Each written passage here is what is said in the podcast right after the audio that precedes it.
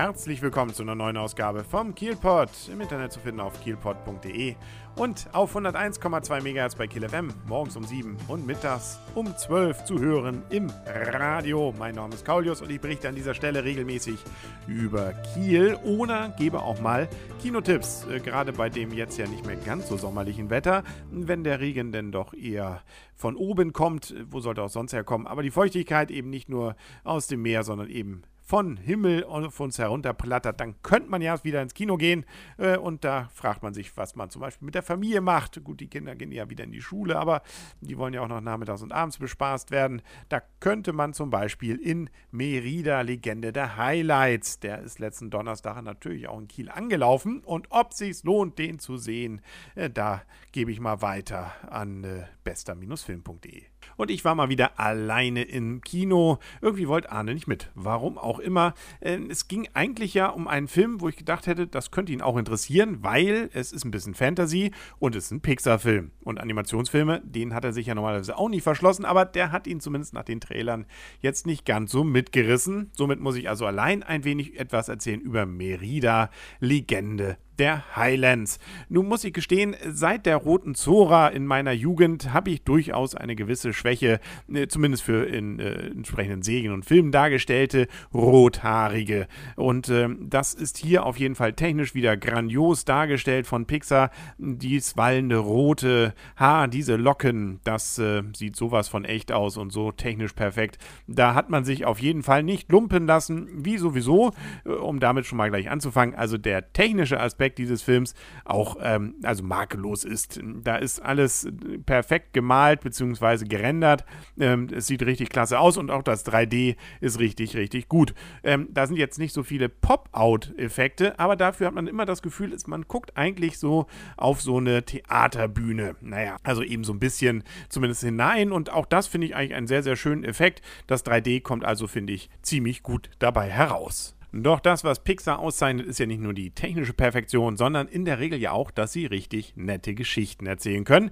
Und äh, im Gegensatz zu vielen anderen eben nicht nur so Slapstick, sondern auch etwas fürs Herz, beziehungsweise was mit Poesie. Und hier sind wir also jetzt in den Highlands. Wir befinden uns so in einer ja, mittelalterlichen Gesellschaft und äh, unsere Rothaarige ist nämlich die Tochter des Königs, äh, der allerdings, äh, na gut, eigentlich schon Verständnis für sie hat, nur ihre Mutter die ist zwar auch eine Herzensgute, will aber vor allem dem alten Brauch folgend jetzt also die Tochter weiter vermitteln an entsprechende, ja, eben jüngere Jungs äh, der entsprechenden äh, verbandelten anderen Häuser. Und die sind dann da und sollen dann da eben auch um ihre Hand kämpfen und zwar durch Bogenschießen. Allerdings, ähm, unsere Merida ist selber gute Kämpferin und insbesondere gute Bogenschießerin und will jetzt also um ihre eigene Hand entsprechend dort dann antreten, was was hier auch, wer den Trailer gesehen hat, gelingt. Es geht ja hier wirklich nur um die ersten Minuten, deswegen verrate ich da ja noch nicht so viel. Allerdings eskaliert dann dieses äh, ja, Verhältnis zwischen ihr und ihrer Mutter. Und äh, das Ganze wird dann alles, äh, sagen wir mal so, etwas anders, als man vielleicht am Anfang denkt, weil da kommt noch eine Hexe mit hinein äh, und es hat noch was mit Bären zu tun. Und äh, gut, auch das ist vielleicht wenig überraschend. Am Ende geht natürlich alles irgendwie gut aus und man sitzt dann da mit Tränen in den Augen. Also das gelingt wieder. Dieses Gefühl ist auf jeden Fall in diesem Pixar-Film gut herübergebracht und man leidet mit, man freut sich mit und am Ende Ende, ja, da ist man, wie gesagt, durchaus gerade bei diesem Ende wieder, also zumindest bei mir, äh, gerührt. Natürlich jetzt nicht geweint, aber man hätte können. Äh, und äh, na gut, lassen wir diese Intimitäten hier weg. Ähm, also von der Grundgeschichte, also nett, schön. Allerdings eben noch nicht so, wie man es vielleicht von einigen richtig großen Pixar-Klassikern wie zum Beispiel Ratatouille oder insbesondere natürlich auch von oben kennt, dass diese Poesie nun richtig durch den gesamten Film gezogen ist. Muss ja auch nicht, nur wie gesagt, Merida ist, glaube ich, nicht so ein Film, der einem so lange im Gedächtnis bleibt wie die vorher schon genannten Pixar-Filme. Er ist eben gut und er hat durchaus seine witzigen Momente und er hat auch witzige Charaktere, die einem aber auch nicht so ans Herz jetzt wachsen wachsen oder jetzt so ähm, ausgefeilt und besonders sind, wie sie zum Beispiel in anderen Filmen von Pixar wie der Monster AG, Toy Story und und und denn dort vorhanden wären.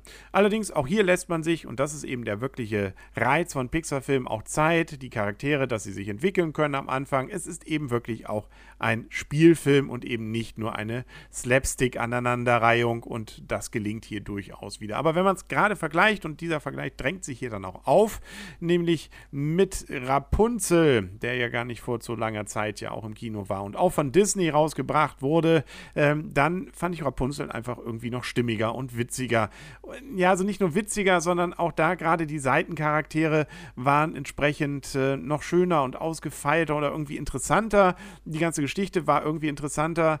Naja, hier ist sie auch. Also an der Geschichte wollen wir es jetzt mal nicht festmachen, aber ähm, irgendwie war Rapunzel, fand ich dann doch deutlich nochmal eine Stufe besser. Äh, und auch dort haben wir durchaus ja mit Gefühlen zu kämpfen. Also wenn man da nur dran denkt, wieder diese Himmelslichter in den Himmel gehen, naja, gut, die Musik. Ähm, also ähm, kein schlechter Film, aber wenn man die Wahl hätte, würde ich eher auf Rapunzel dann also jetzt meinen Tipp legen. Das spiegelt sich jetzt auch in meinen Punkten wieder. Wir geben ja bis zu 10 Punkten und ich gebe ihm solide 7 Punkte. Also wirklich, wie gesagt, nichts falsch gemacht, wirklich, aber man hat es irgendwie auch schon mal noch besser gemacht, äh, was die Story eben dann auch angeht. Aber ja, wie gesagt, Leiden auf ganz hohem Niveau. Die Musik ist auch schön dabei, passt also so in diese Highlands, dieses irische.